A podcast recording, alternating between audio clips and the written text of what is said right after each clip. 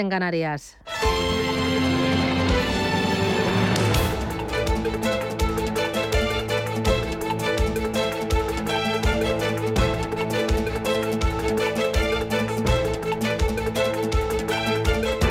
Capital Intereconomía, con Susana Criado.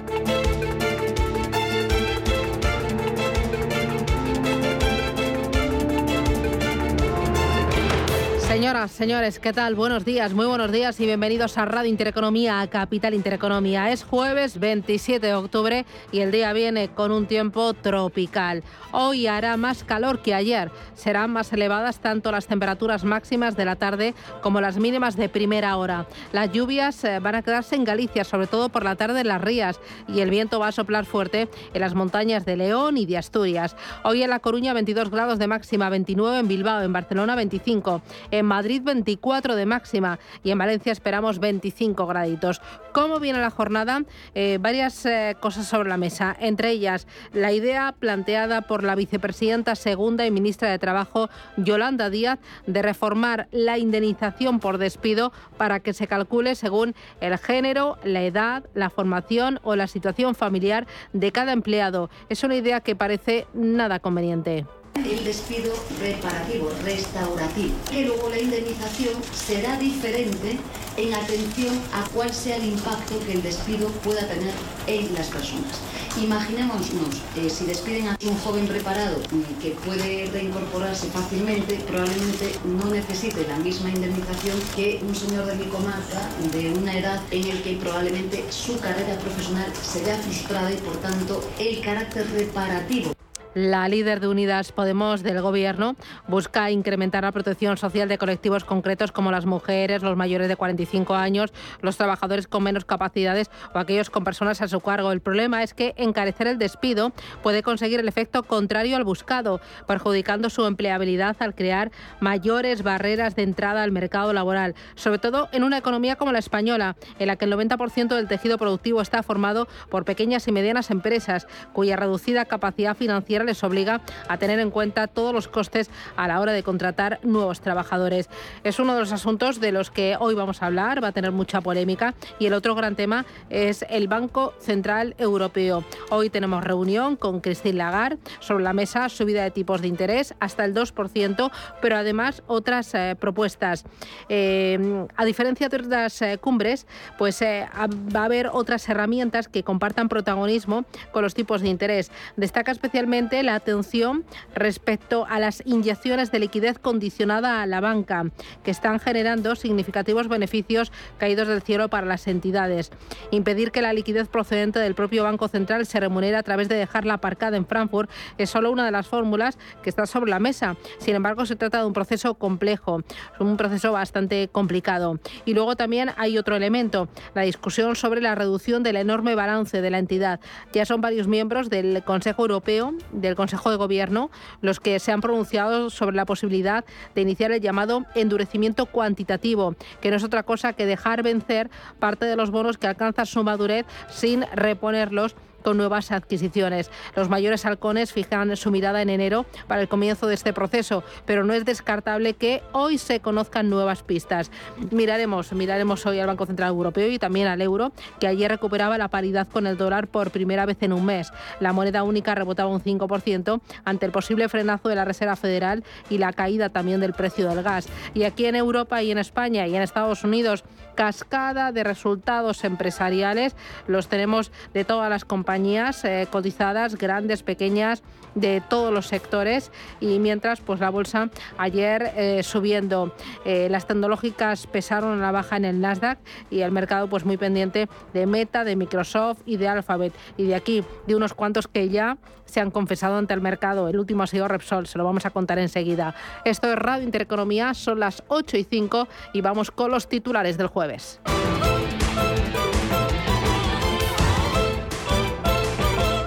Banco Santander patrocina este espacio.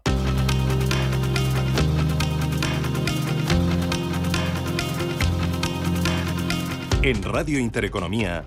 Las noticias capitales. Y la última empresa en publicar resultados empresariales ha sido Repsol. Obtiene un beneficio neto ajustado de 1.477 millones de euros en el tercer trimestre. Es más del doble que un año antes. El beneficio neto, por su parte, se sitúa en ese periodo en 683 millones, un 66% más. También ha presentado ya cuentas esta mañana. El Banco Sabadell gana 709 millones de euros hasta septiembre, un 92% más que en el mismo periodo del año anterior. En el último trimestre, las ganancias de la entidad subieron un 77% hasta los 300 17 millones. César González Bueno es el consejero delegado de la, del Sabadell. Este trimestre Banco de Sabadell ha mejorado en todas las líneas de su cuenta de resultados. Más ingresos, menos costes y menos dotaciones por insolvencias. Teniendo en cuenta la buena evolución del banco, el Consejo ha aprobado el pago que se producirá en diciembre de un dividendo a cuenta de 2 céntimos de euros por acción. Hemos anunciado también que el payout definitivo será de como mínimo el 40% de los resultados del año. Tenemos también cuentas de Unicaja, eleva sus ganancias un 67% hasta septiembre y de Metrobacesa gana 17 millones en los nueve primeros meses del año, es un 64% más. Hoy además turno aquí en España para Ferrovial.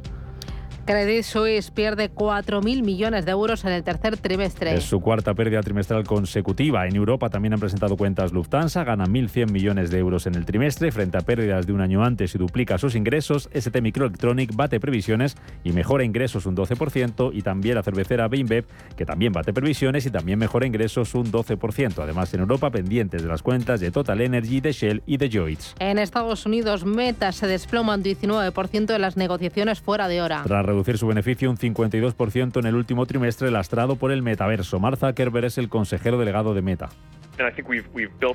Creo que hemos construido un equipo con el que creo que podremos hacer coincidir ese crecimiento con el resto del negocio más adelante. Con el tiempo creo que estas van a terminar siendo inversiones muy importantes para el futuro de nuestro negocio y creo que es uno de los trabajos más históricos que estamos haciendo. Creo que la gente va a mirar hacia atrás y en las próximas décadas se hablará sobre la importancia del trabajo que se hizo aquí.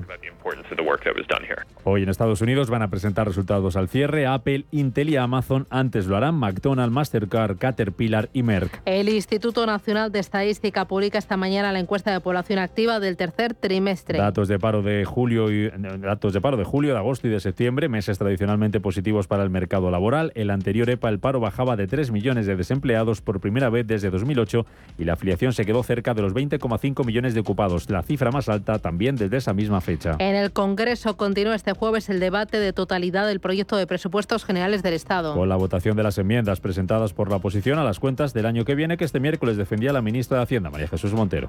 Y señorías, podrán o no compartir las políticas que despliega el Gobierno, pero no me negarán el esfuerzo continuado que estamos haciendo para paliar las consecuencias sociales y económicas de esta guerra. Más de 35.000 millones, que equivalen a casi el 3% de nuestro PIB, que es lo que hemos destinado hasta el día de hoy y que nos va a permitir una reducción en tasa interanual de inflación de 3,5 puntos. El Banco Central Europeo se reúne hoy para subir tipos de interés. Previsiblemente los va a incrementar en 75 puntos básicos para combatir la inflación. Juan Pablo Calzada es economista y asesor financiero. Sí que va a haber eh, eh, una subida de tipos, o por lo menos el anuncio de cuándo se va a producir, porque no queda otro remedio con el nivel de inflación que tenemos. Eh, respecto a los beneficios que obtienen los bancos por dejar el dinero de allí depositado, pues supongo que se, más que una, decisión en firme o una, una solución, se empezarán a apuntar por dónde van los tiros. Y respecto a la reducción de balance, pues yo creo que vamos a seguir oyendo hablar que, que ocurrirá a partir del año que viene. Hoy también ha dado comienzo la reunión de política monetaria del Banco de Japón, que va a terminar mañana viernes. Las bolsas cotizan con signo mixto, pendientes de los resultados y también del Banco Central Europeo. Y otras referencias como el dato adelantado de PIB, el primer cálculo del tercer trimestre que se va a conocer hoy en Estados Unidos. De momento tenemos a los futuros americanos subiendo en torno al medio punto porcentual, después de que anoche Wall Street cerrara mixto, lastrado por las cuentas de Alphabet y de Microsoft. En Europa los futuros vienen a la baja, está bajando ahora mismo el futuro del DAX un 0,2%, recortes también para el futuro del Stock 50 del 0,3%, el futuro del IBEX abajo también un 0,3%. IBEX 35 que hoy abre desde los 7.870 puntos después de que ayer subiera un 0,9%. Las plazas asiáticas, signo mixto, caídas del 0,4% para Tokio, del 0,16% para Shanghái, sube más de un 1,5% el Hansen de Hong Kong. Más asuntos que nos deja el día este martes 27 ya de octubre. El presidente del gobierno, Pedro Sánchez, asegura que no hay indicadores que apunten a una recesión en España. Asegura que la economía española siguió creciendo durante el tercer trimestre, aunque a un ritmo menor que los dos anteriores. Palabras de Sánchez a su llegada a Sudáfrica, donde hoy comienza viaje oficial procedente de Kenia. Iberdrola irá a los tribunales y el gobierno sigue adelante con el impuesto a las energéticas. Su presidente Ignacio Sánchez Galán asegura que ese impuesto va en contra de las directivas europeas y que batallará para defender sus a sus accionistas. Además, señala que Iberdrola ya contribuye con impuestos en los países en los que está presente. Y hemos contribuido a las arcas públicas con 7.800 millones. Por eso, confío en que con el esfuerzo de todos podamos seguir generando más empleo y ayudando con nuestros impuestos a quienes más lo necesitan. En Reino Unido, el gobierno británico retrasa el 17 de noviembre la presentación de su programa fiscal. Por lo que se conocerá, por tanto, después de la próxima reunión del Banco de Inglaterra que tendrá lugar el próximo jueves 3 de noviembre. Jeremy Hunt es el ministro de Economía británico. También es sumamente importante que esa declaración se base en previsiones económicas y previsiones de las finanzas públicas lo más precisas posible. Y por esa razón, el primer ministro y yo hemos decidido que es prudente hacer esas declaraciones el 17 de noviembre, cuando lo haré. Será actualizado a una declaración de otoño completa. Banco Santander ha patrocinado este espacio.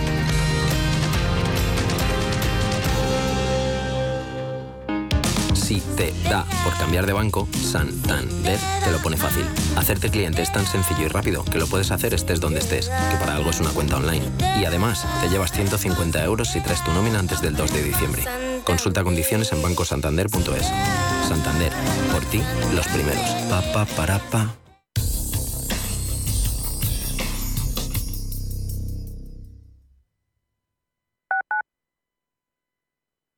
CoinMotion lanza su red de partners en España. Broker europeo regulado oficialmente por la FinFSA de Finlandia. Remuneración exclusiva por recomendar nuestros servicios criptofinancieros. Forme parte de nuestro programa, ya sea particular o empresa, con la confianza añadida en que CoinMotion además tiene licencia de institución de medios de pago para toda Europa. Conócenos en coinmotion.com. Recuerde, la inversión en criptoactivos no está regulada. Puede no ser adecuada para los inversores minoristas y perderse la totalidad del importe invertido. Es importante leer y comprender los riesgos de esta inversión que se explican detalladamente en coinmotion.com barra publicidad cripto. Urbanitae es una nueva plataforma de inversión inmobiliaria que te permite invertir a lo grande con cantidades pequeñas. Uniendo a muchos inversores, logramos juntar el capital suficiente para aprovechar las mejores oportunidades del sector. Olvídate de complicaciones. Con Urbanitae ya puedes invertir en el sector inmobiliario como lo hacen los profesionales. Clínica Oliver y Alcázar. Especialistas en implantes para pacientes con muy poco hueso. Cirugía mínimamente invasiva con prótesis definitiva en un mes como máximo. Diagnóstico gratuito y financiación. Consulte su caso en el 91 564 6686 o a través de la página web oliverialcázar.com. Más de 30 años de experiencia. Si necesitas urgentemente aumentar tus ingresos o tus ventas, mejorar tus técnicas de venta o sencillamente dar un salto hacia arriba en tu carrera profesional, los primeros viernes de cada mes tienes la oportunidad de hacerlo con el método angelescribano.es. Es el único curso de ventas en el mundo que solo se paga una vez y se puede repetir sin coste las veces que lo necesites. Además, si no quedas satisfecho, te devolveremos tu dinero. Radio Intereconomía. Eres lo que escuchas.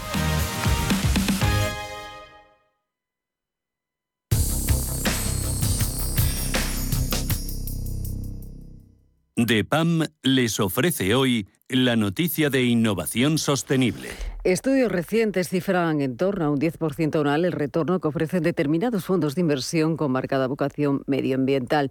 De hecho, los activos que apuestan por la sostenibilidad han resistido especialmente bien la inestabilidad sufrida en los mercados durante los últimos meses. Y es que la integración bajo esos criterios ambientales, sociales y también de gobernanza alcanzó el año pasado la cifra de los 170.370 millones de euros, siendo la estrategia más usada a la hora de la inversión con un 45% de estos activos activos. DEPAM les ha ofrecido esta noticia por gentileza del Centro de Inteligencia Sostenible de DEPAM.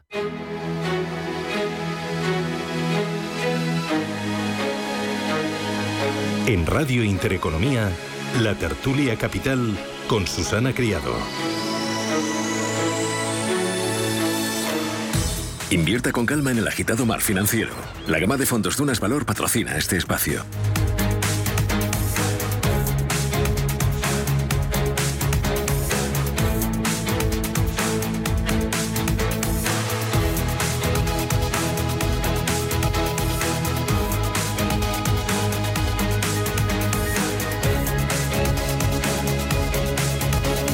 Esto es Radio Intereconomía, Capital Intereconomía. Son las 8 y 15 minutos de la mañana y hoy tenemos una tertulia especial. Una tertulia en la que vamos a poner el foco en el Banco Central Europeo. Hay tres grandes elementos que van a centrar esta nueva cumbre monetaria. Uno, la subida de tipos de interés. Dos, las inyecciones de liquidez a la banca. Y tres, el tamaño del balance.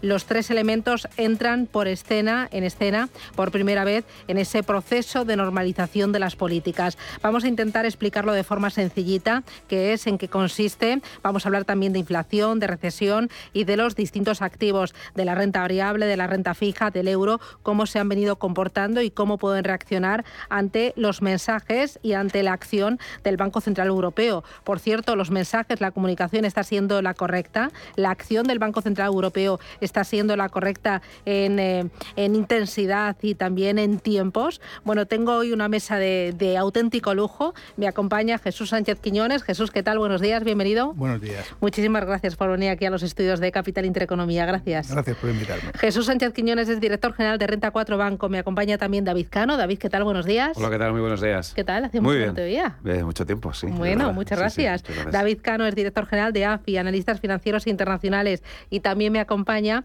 Alfonso García Lluvero. Alfonso, ¿qué tal? Buenos días. Buenos días, Susana. Tenía muchas ganas de tenerte aquí en mi casa. Pues eh, yo también de venir. Bueno, Y bienvenido. Me alegro mucho de que así sea. Él es director de estrategia de Santander Private Banking. Bueno, eh, hoy Banco Central Europeo, ¿qué esperamos, David? Bueno, yo creo que la subida de tipos de interés, hay consenso. Tal vez algún tipo de modificación en las TLTRO, luego hablaremos, entiendo, más técnicamente, y sin embargo no, no pensamos que ella anuncie nada que tenga que ver con el tamaño del balance. Eh, ¿Qué es eso de la TLRTO? Bueno, pues es la medida de inyección de liquidez. El Banco Central Europeo ha creado liquidez para dos cosas, una para comprar bonos y otra para prestar dinero a las entidades financieras a largo plazo en unas condiciones financieras que ahora son ventajosas porque el BCE ha subido los tipos de interés. No lo eran cuando decidió inyectar esa liquidez a los bancos, pero el hecho de que el BCE haya subido mucho los tipos de interés provoca que esas inyecciones de liquidez estén generando plusvalías muy importantes y rendimientos muy importantes a, la banca. Y existe cierta presión para que el Banco Central Europeo cambie esas condiciones para que, insisto, las entidades financieras no se beneficien de esa subida de los tipos de interés. Alfonso, ¿qué esperáis vosotros? Por lo mismo, ¿no? Yo creo que David eh, no nos ha dado ninguna sorpresa. Esa subida de 75 puntos básicos está descontada. Aparte de toda la technicality que supone las TLTRO y, bueno, hasta qué punto el BCE va a empezar a desincentivar esa ventanilla, pero es importante también cualquier mensaje que pueda dar relación al tamaño del balance. Nosotros pensamos que hasta que el BCE no esté llegando a meta en tipos de interés, que eso probablemente llega a lo largo del primer trimestre del año que viene, no va a empezar a, a optar por ese quantitative tightening pasivo, ¿no? es decir, no reinvertir vencimientos, porque desde luego ahora mismo en un proceso, eh, sobre todo con los bond vigilantes eh, resucitando después de la casuística del Reino Unido, probablemente evitará cualquier tensión en el mercado soberano antes de culminar, ya digo, el proceso de subidas de tipos de interés. Jesús. Hay un consenso generalizado que va a subir los tipos de interés, que previsiblemente todavía no va a hacer nada respecto al balance y que sí que la financiación a la banca, a la barra libre que se había denominado, se le pongan limitaciones. Pero va a ser muy relevante el mensaje, teniendo en cuenta además lo que ha ocurrido en el Reino Unido, donde el Banco de Inglaterra, donde donde dijo una cosa, tuvo que decir la contraria en apenas unos días, diciendo que iba a empezar a vender bonos un lunes y ese lunes, en lugar de empezar a vender bonos, empezó a comprar bonos de forma temporal, mm, de forma ilimitada. Por tanto, es muy difícil que después de una década inyectando liquidez con tipos bajísimos, el que se normalice en muy corto plazo la política. Yo creo que es el gran, el gran riesgo, ¿no? El mercado tiene más que interiorizado un endurecimiento de la política monetaria en la vertiente más convencional, la subida de los tipos de interés, Pero yo creo que los bancos centrales no se atreven a modificar esa vertiente no convencional, ese tamaño del, del, balance. Y el amago del Reino Unido, desde luego, no ha salido bien. ¿no? Yo creo que todavía necesita el BCE muchos meses antes de poder empezar a reducir el tamaño de, su balance. Lo que ha sido el gran experimento monetario de las últimas décadas, ¿eh? que un banco central haya creado dinero para comprar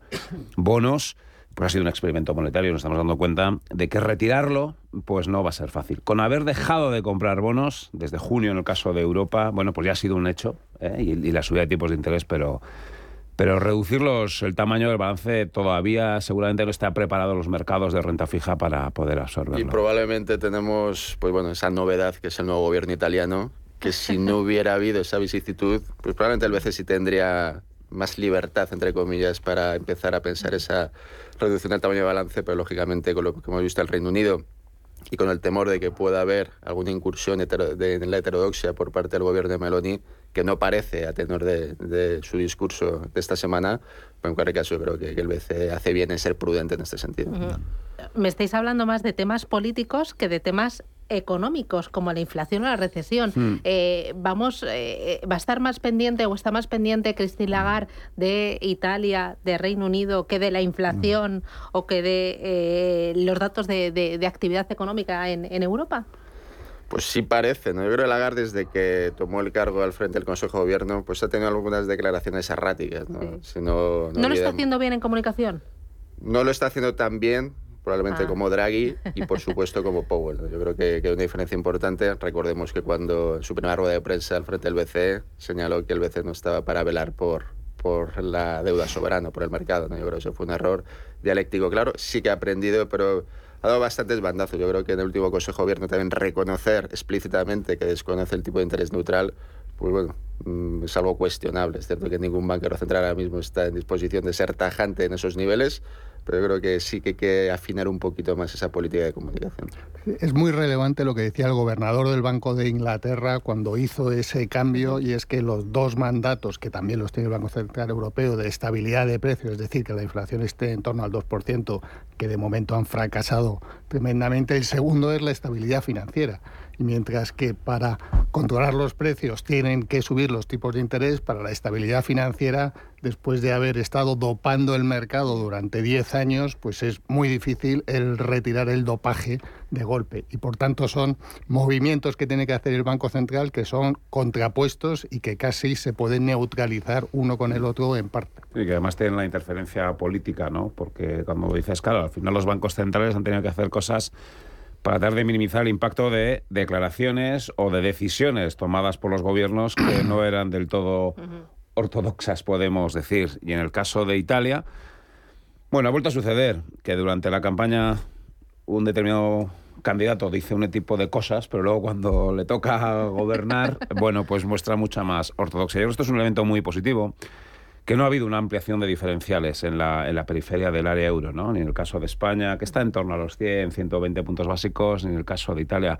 Ahora se nos olvida, pero el Banco Central Europeo anunció hace unas cuantas semanas esa herramienta yeah. antifragmentación por si acaso no hubiera que aplicarla. Afortunadamente no ha sido el caso, y lo digo en el caso de Italia, porque bueno, yo creo que al final el nombramiento del ministro de, de, Finanzas pues es un nombramiento de una persona eh, ortodoxa ¿no? y que por lo tanto nada, nada va a cambiar respecto a lo que había sido en, en meses anteriores. Pero es verdad, en un contexto de ese endurecimiento de la política monetaria, pues poco ayuda que haya declaraciones o que haya medidas de política fiscal que van un poco en contra de un endurecimiento de la uh -huh. política monetaria que yo creo que todos coincidimos en que es más o menos necesario. Y yo creo además que los bancos centrales han asumido el papel de garantes de la ortodoxia ahora mismo, ¿no? porque entre ese pulso entre el dominio monetario, el dominio fiscal y el propio dominio del mercado, que sigue pidiendo pues bueno, eh, una política no tan restrictiva, pues visto el Reino Unido, creo que los bancos centrales ahora mismo, eh, por un lado, tienen que mantener el legado de los años 80 de Volcker y de momento al tenor de las expectativas de inflación, sobre todo en Estados Unidos que nos han desanclado,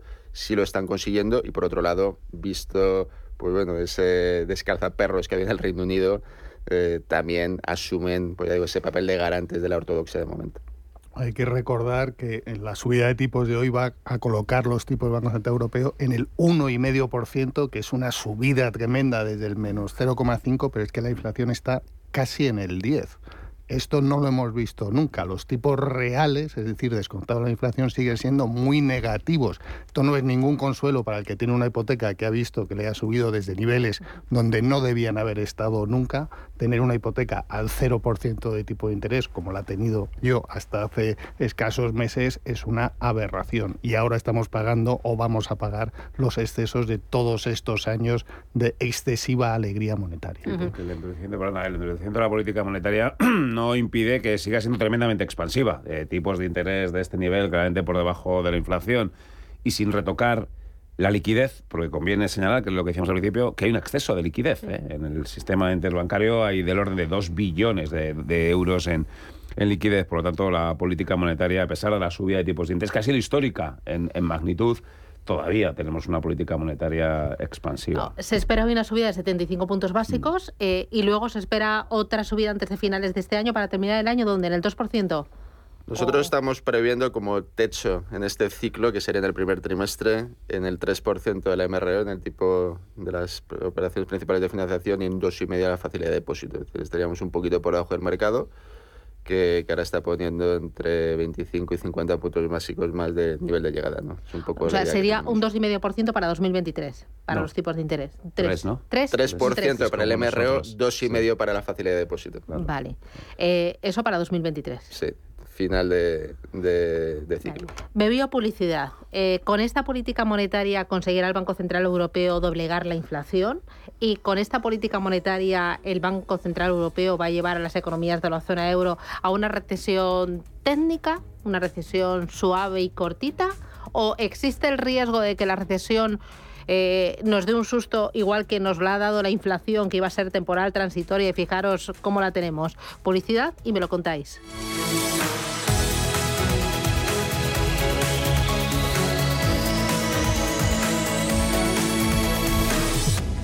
Entonces, dice usted que su obsesión por la tecnología viene desde la infancia. Hombre, quizás padezco un overflow tecnológico en mi API por un bug infantil, pero tanto como obsesión. Es hora de sacar a ese inversor en megatendencias que llevas dentro. En Renta 4 Banco, seas el tipo de inversor que seas, tenemos un curso para ti. Entra en r4.com e inscríbete a uno de nuestros 300 cursos gratuitos de inversión. Renta 4 Banco. ¿Quieres más? Mmm, qué bueno este jamón ibérico. No ahorres en las cosas que te gustan, ahorra en lo que pagas por ellas. Con el aniversario de Hipercor y el supermercado El Corte Inglés. 25% de regalo para próximas compras en más de 5.000 productos. 70% de descuento en la segunda unidad en más de 2.500. Y además, un millón de euros en premios. Aniversario del ahorro en Hipercor y supermercado El Corte Inglés.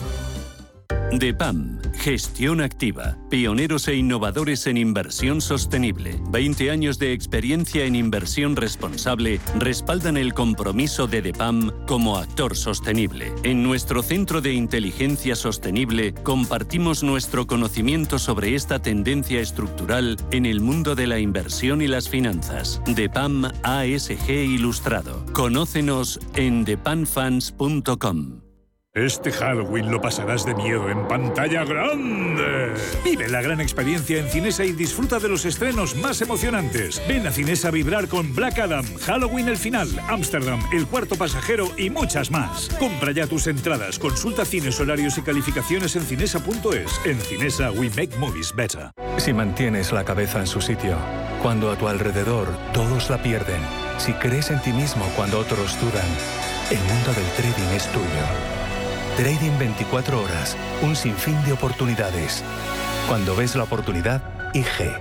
Todas las operaciones conllevan riesgo. 76% de las cuentas de inversores minoristas pierden dinero en la negociación de CFD con este proveedor. Debe considerar si comprende el funcionamiento de los CFD y si puede permitirse asumir un riesgo elevado de perder su dinero. En Radio Intereconomía nos adelantamos al futuro con My Economy. My Economy, una iniciativa que da voz a los nuevos mercados descentralizados. Bitcoin, criptoactivos, metaverso, NFTs. My Economy, de lunes a viernes de 3 a 4 de la tarde. My Economy, el espacio cripto de Radio Intereconomía.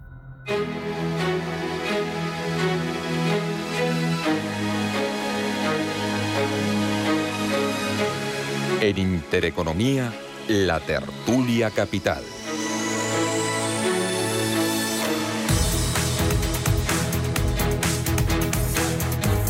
Hoy tertulia aquí en Capital Intereconomía con David Cano, Jesús Sánchez Quiñones y Alfonso García Lluvero. Inflación, eh, Jesús. Eh, ¿Están los bancos centrales eh, consiguiendo doblegar la inflación? ¿Estamos viendo ya el pico?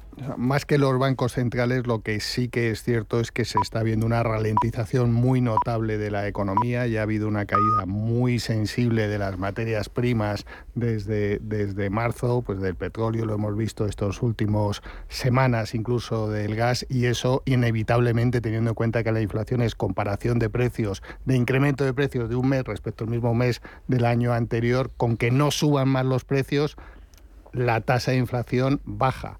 Pero lo que sí que es cierto es que se va a notar en breve en la, en la economía. Y esto lo que hace es que la ventana de oportunidad para el Banco Central Europeo para subir tipos es muy corta y por tanto es posible que incluso nos dé alguna sorpresa de mayor subida de tipos ahora o en diciembre porque ve que la ventana para poder subir tipos es muy estrechita porque si se deteriora mucho la economía lo tendrá más complicado.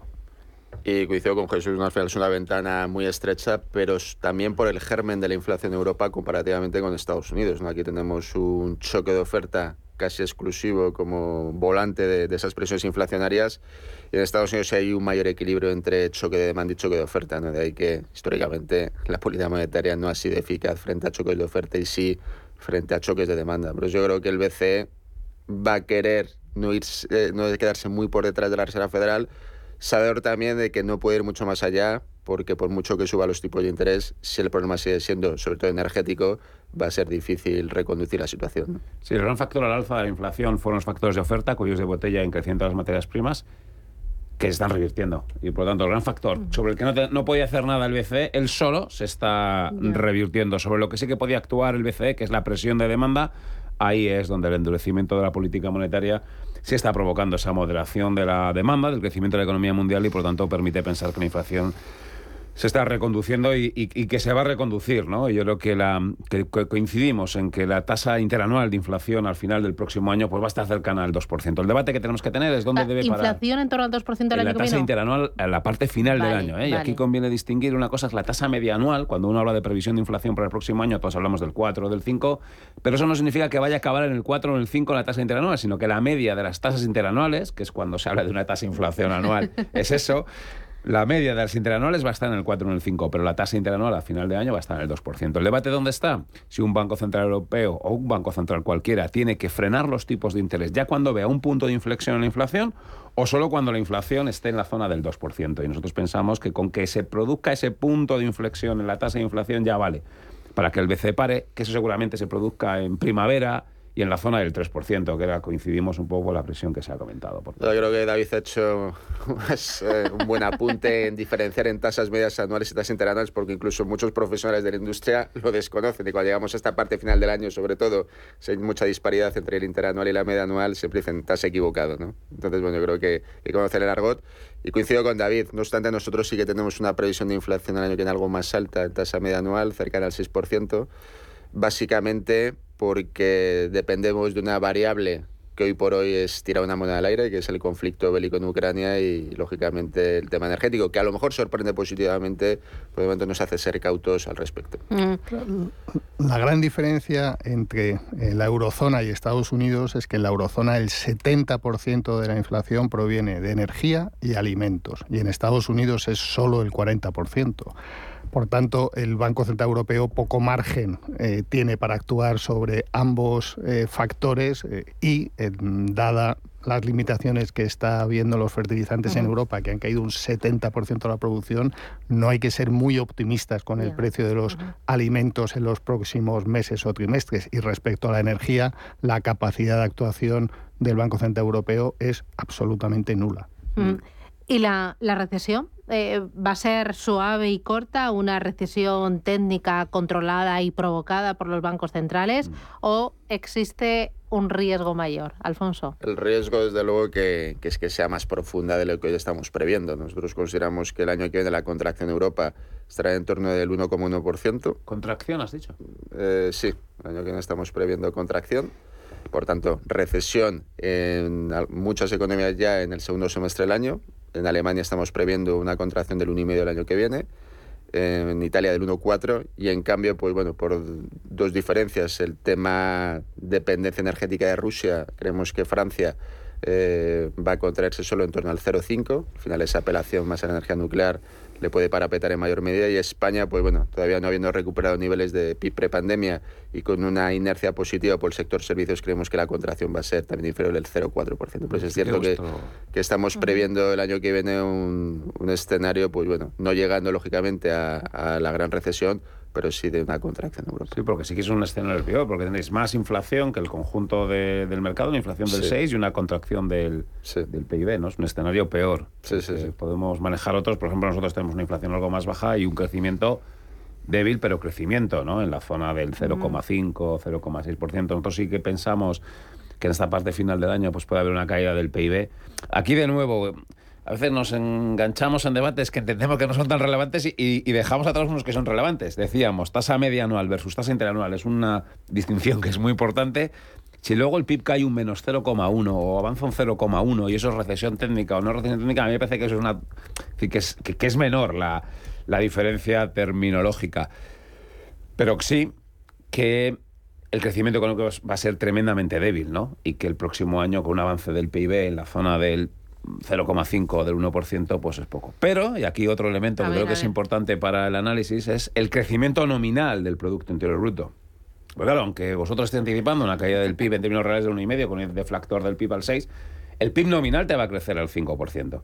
Y la recaudación de impuestos va a crecer y en general el crecimiento de la economía en términos nominales. ¿eh? Ya sé que luego hay que quitarle la inflación, pero este año el PIB español va a crecer al 10%. Por eso la recaudación de impuestos está creciendo y por eso el próximo año va a crecer más la recaudación de, impuestos porque el PIB nominal sí que va a crecer, ¿no? Ya sé que son temas un poco técnicos y para estas horas de la mañana todavía mucho más, pero creo que eh, interanual versus media anual, crecimiento en términos reales versus crecimiento en términos nominales. Pero todos me estáis tranquilizando porque vamos a tener una recesión suave y cortita.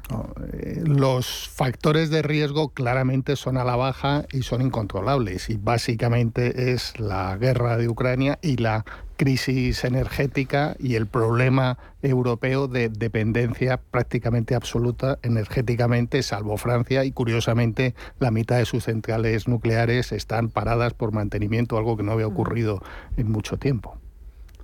Yo creo que David ha apuntado, ha sacado el tema fiscal y yo creo de manera muy acertada, ¿no? Porque ahora que los bon vigilantes acechan de nuevo, eh, el tema de la sostenibilidad de la deuda, ¿no? Muchas veces solo nos fijamos en el numerador de la ratio, ¿no? Pero el denominador por un lado la R, eh, tipos más altos, pero si lo comparamos con el saldo vivo en el periodo 2007-2012, nada tiene que ver. Estamos en una situación privilegiada. Y luego la G, el crecimiento del PIB nominal. Que, que, por eso también el BCE va a ser, eh, va a tener un recorrido mucho más corto, ¿no? porque aunque sería ir contra sus estatutos y contra su objetivo casi único, desde luego que tolerar un poquito más de inflación también alivia la carga real de endeudamiento y es algo que, que todos consideramos que, que, va a haber un entente cordial entre política fiscal y política monetaria en ese sentido. Sí, eh, porque este año, en el caso de España, con un déficit público del 5%, cae el ratio deuda-PIB. Eh, ¿Cómo es posible? Porque el PIB se mide en términos nominales y el PIB crece al 10%, al, al, al 10% y por eso se está produciendo una reducción del ratio deuda-PIB a pesar de tener un déficit público elevado. Y esto Alguien dirá, bueno, pues una vez más se demuestra que a los estados, a los gobiernos les va bien la inflación. Bueno, pues, pues sí, a los que están endeudados les va bien que haya inflación y aunque se produzca una subida de los tipos de interés, si, si este es menor, la subida de tipos de interés, que la tasa de inflación, bueno, pues absolutamente llevadera para alguien que está, que está endeudado.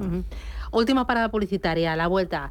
Eh, ¿Cómo se están comportando la bolsa, los bonos y el euro hasta ante esta gran cita y qué esperáis a partir de ahora? Publicidad, me lo contáis.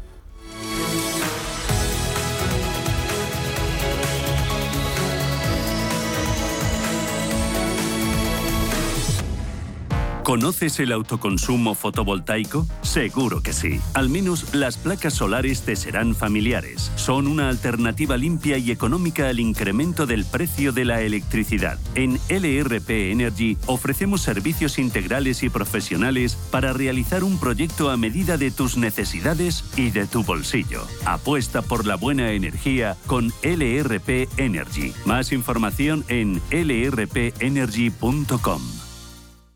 ¿Te interesan los mercados financieros? ¿Conoces las principales diferencias entre futuros, acciones, CFDs, opciones y otros productos derivados? ¿Buscas información sobre análisis técnico y fundamental o herramientas avanzadas de trading? Descubre en ebroker.es nuestros webinarios y contenidos exclusivos de formación. ebroker.es, reinventando el trading.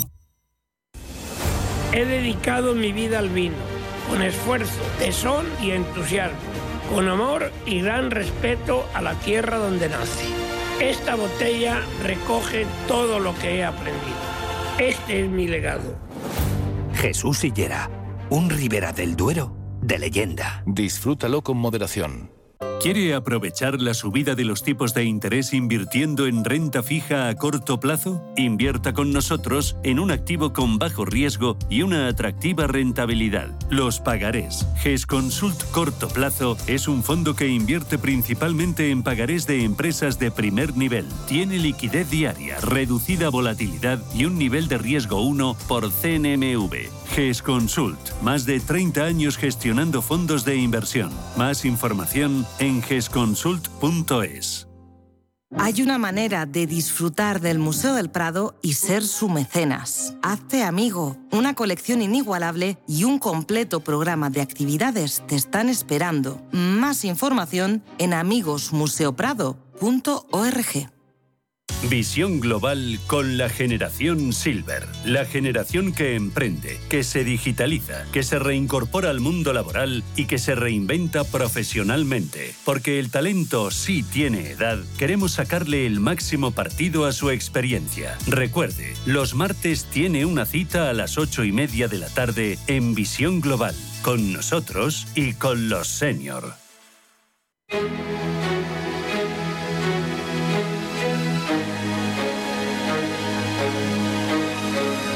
En Intereconomía, la tertulia capital.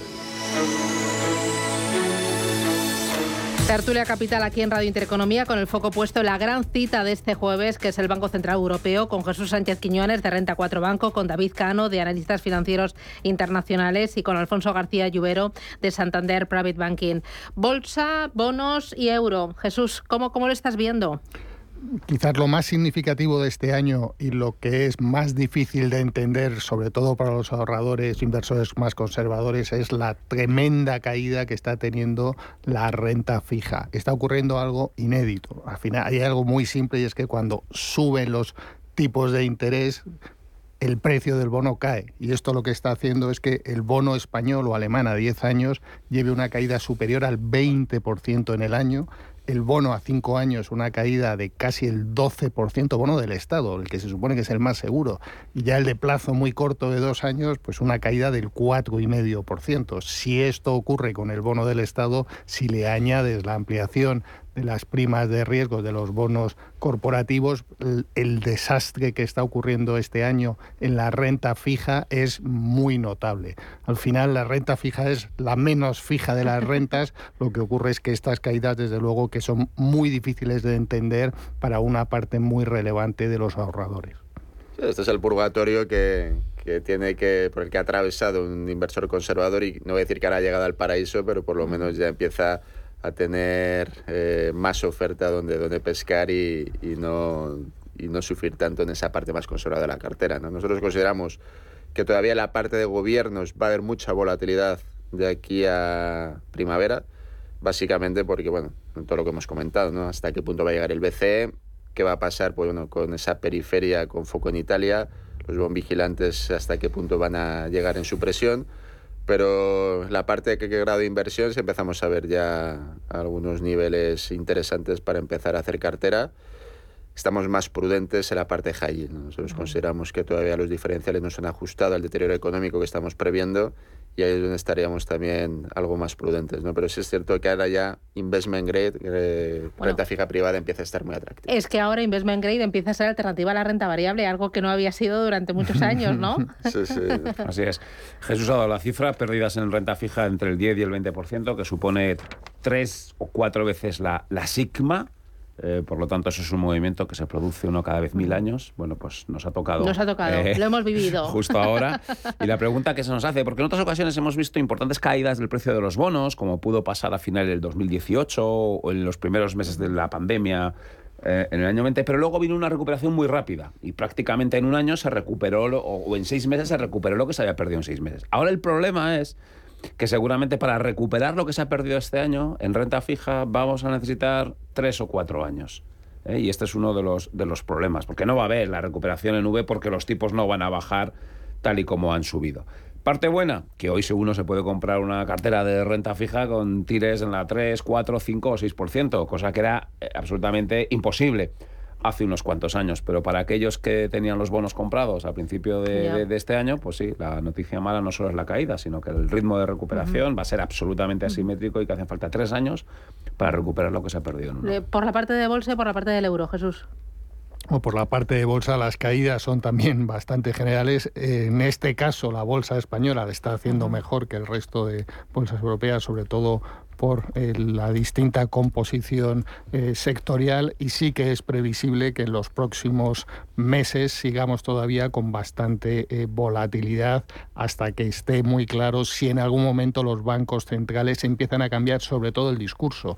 Porque hay un tema del que no hemos hablado es si en algún momento los bancos, o en este caso el Banco Central Europeo, además de subir tipos, va a incluso aumentar el balance. Ya tiene aprobado una eh, mm, línea para poder comprar bonos de Italia o de España si hubiera tensiones y se puede dar la paradoja que esté subiendo tipos de interés por un lado y ampliando, balance, por el otro. Si eso ocurriera, al menos momentáneamente, los mercados tendrían, las bolsas tendrían un cierto alivio. Mm.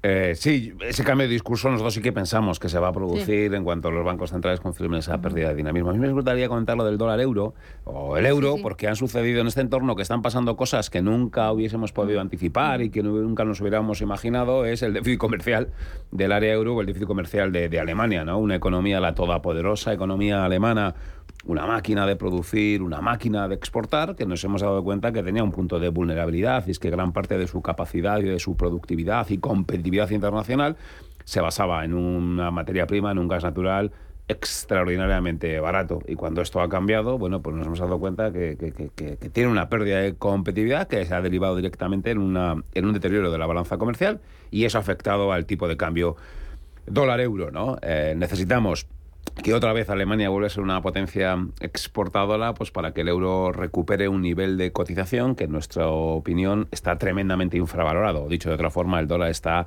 seguramente excesivamente sobrevalorado, pero se debe a ese diferencial positivo de los tipos de interés y sobre todo, como digo, eh, al cambio de signo en la, en la cuenta exterior del área euro, fundamentalmente por Alemania.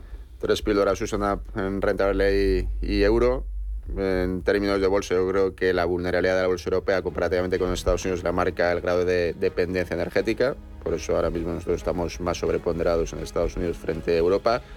Coincido con Jesús en que España, todo lo que han sido vientos de cara desde prácticamente el año 2008, están empezando a ser vientos de cola. Eh, la ponderación sectorial con un sector financiero que todavía se tiene que nutrir de ese cambio en tipos de interés y de eh, esa solvencia contrastada también era eh, la exposición geográfica, donde Latinoamérica ahora sí que puede ser un nutriente de rentabilidad y un detractor. Y luego también, pues bueno, que Europa sí que ha desplegado muros de contención sistémica. Yo creo que esa la bolsa española va a venir muy bien, no solo ya este año, sino en los próximos años en relativo. Y respecto a la divisa, coincido con David, ¿no? El término, ayer el BASF lo decía, ¿no? Esa pérdida de competitividad justifica por qué el euro dólar, aparte de la variable monetaria, está en estos niveles. Nosotros consideramos que todavía de aquí a tres meses vista el rango va a estar entre 0,95 y 1,02. Pero es cierto que cuando pues bueno, se pueda ver, ojalá llegue pronto algo más de luz en relación al conflicto bélico, probablemente es el punto de inflexión para empezar a ver a final del año que viene, el 23, un 1,10. ¿no? Pero todavía estaríamos que con dólar, sobre todo porque cuando hay un conflicto bélico encima de la mesa, cobertura natural en cartera tiene que ser la divisa americana. Que nos vamos, se nos ha ido el tiempo, ha ido volado. Eh, Alfonso García Lluvero desde Santander Private Banking, David Cano desde AFI, Jesús Sánchez Quiñones desde Renta 4 Banco. Ha sido un auténtico placer. Gracias por ser tan didácticos, tan claritos y por acercarnos de forma sencilla la economía, las finanzas y esta gran cita que nos importa a todos tanto como es la del Banco Central Europeo. Un placer chicos, feliz día por el jueves y si cogéis puente, feliz puente. Gracias, feliz jueves, adiós. Gracias. Muchas gracias. Dunas Valor, la gama de fondos que protege al máximo su inversión, ha patrocinado este espacio.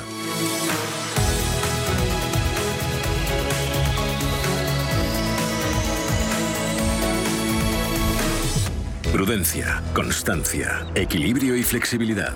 Valores imprescindibles para una buena inversión. Gama de fondos Dunas Valor. La gestión independiente que sabe cómo proteger al máximo su inversión en el mar financiero. Información publicitaria de productos financieros. Consultar la información legal en nuestra web dunascapital.com.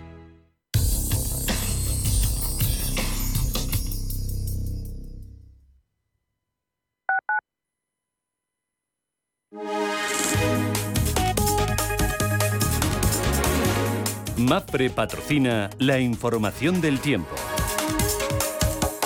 Se esperan precipitaciones acompañadas de tormentas en el norte del país y en el resto cielos nubosos sin riesgo de lluvias. En cuanto a las temperaturas, subirán en gran parte del norte y centro peninsular.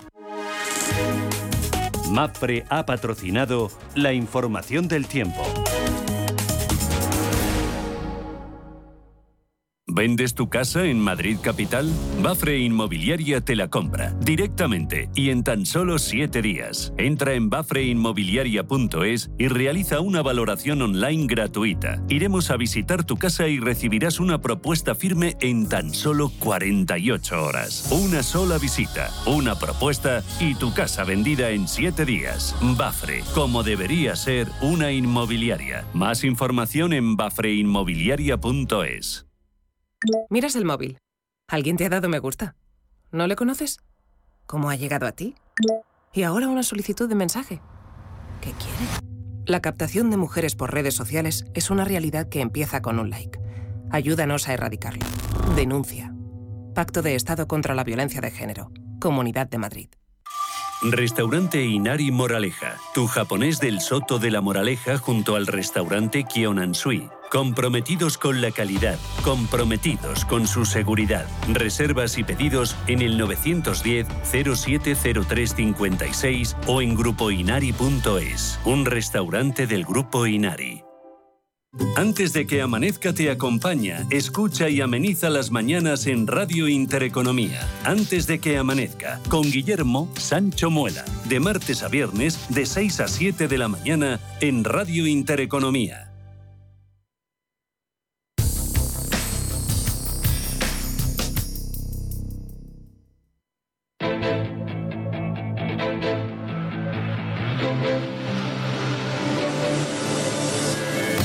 Capital Intereconomía. Innovación. Tendencias.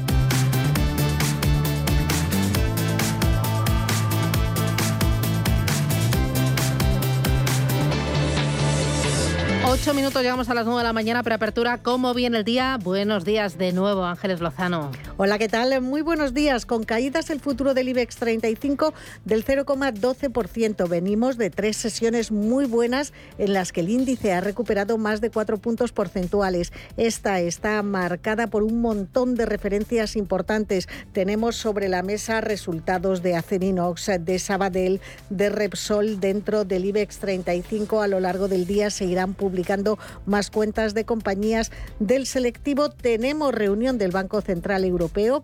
A las 2 menos cuarto conoceremos esa subida de tipos de interés, el mercado descontando 75 puntos básicos y a las 2 y media de la tarde rueda de prensa de Christine Lagarde a ver si lanza algún mensaje. Justo a esa hora se publica también la primera estimación del PIB del tercer trimestre en la potencia norteamericana. Por lo tanto, una jornada en la que los inversores no van a poder poder despegar los ojos de las pantallas. En el mercado de renta fija se mantiene la relajación, la prima de riesgo en España cae a 109 puntos básicos, la rentabilidad de nuestro bono a 10 años está en el 3,24%. En Europa, Manuel. Apertura a la baja, una caída del 0,35% para el DAX etra germano. En esa línea se muestra también el FTSE 100 londinense, el Eurostock 50, el MIFT italiano, algo más suave, la caída de una décima porcentual para el CAC 40 parisino. En cuanto a compañías, muy importante, hay muchísimas eh, compañías que presentaban cuentas, por citar las que pueden tener muchos problemas en la apertura. Credit Suisse, hablamos de pérdidas de más de 4.000 millones en el tercer trimestre y además va a hacer una reestructuración, dice textualmente, radical de su banca de inversión, dos ampliaciones de capital. También muy importante las cuentas de Total Energies, ha ganado un 43% más en el tercer trimestre eh, y sobre todo eh, beneficiándose de ese aumento del precio del gas y las ganancias trimestrales de Deloitte. Ha ganado 500 millones de euros menos eh, que en el mismo periodo del año anterior. Recordemos el cierre en el continente asiático, de momento signo mixto, con debilidad el Nikkei de Tokio el, el índice de Shanghai, avances de un punto porcentual en Hong Kong y en el Kospi surcoreano. Una jornada en la que los futuros en Wall Street, por ahora en verde, arriba un 0,4% el Dow de Industriales y en las eh, divisas el euro ha vuelto a recuperar la paridad a la espera de lo que diga hoy el Banco Central Europeo.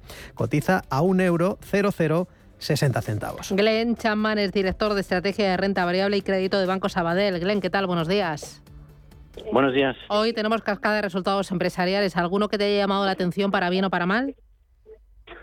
Pues la verdad es que ha habido una ha habido una avalancha, ¿no? Hoy, eh, eh, bueno, quizá por cercanía mm, destacaríamos los de los de Repsol, que tampoco han traído grandes sorpresas en operativo después de la publicación del trading statement, pero sí que finalizan un poco antes de lo esperado su programa de recompra de acciones y han anunciado pues amortizaciones antes de finales de año. Eh, luego también acaban de salir los de Acerinox, que, que están ligeramente por debajo por un tema extraordinario sin impairment, pero no demuestran bastante solidez y, y, y estarían incluso por encima de lo esperado. Pero en general lo que siempre podemos decir con los resultados, esperábamos que unos buenos resultados eh, este trimestre, apoyados todavía porque por la inercia en el crecimiento, por la depreciación del euro, por la subida de tipo de interés en financieros, por, por la propia inflación que impulsa el crecimiento nominal, pero la clave aquí está en qué va a pasar en los trimestres siguientes, y, es y es donde donde es más difícil eh, vislumbrar a pesar de que las compañías puedan dar un, guidance más o menos específico, es, es donde están las incertidumbres. Mm, el mercado pendiente de resultados empresariales, ahora las empresas son las que mandan, y hoy del Banco Central Europeo. ¿Subida de tipos de interés hasta qué nivel? Sí, bueno, lo que se descuenta es 0,75, yo creo que está bastante cantado.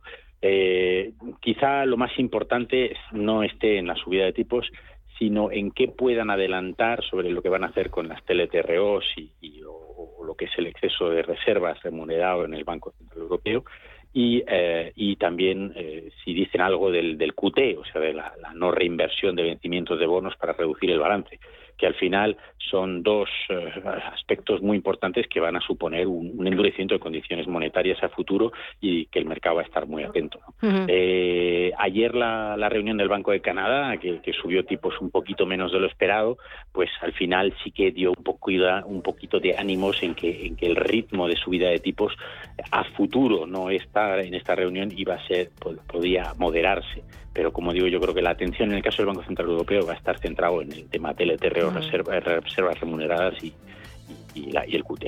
Muy bien, pues Glenn Chapman, Banco Sabadell, gracias y que tengas buen negocio. Buen día. Muchas gracias. Adiós.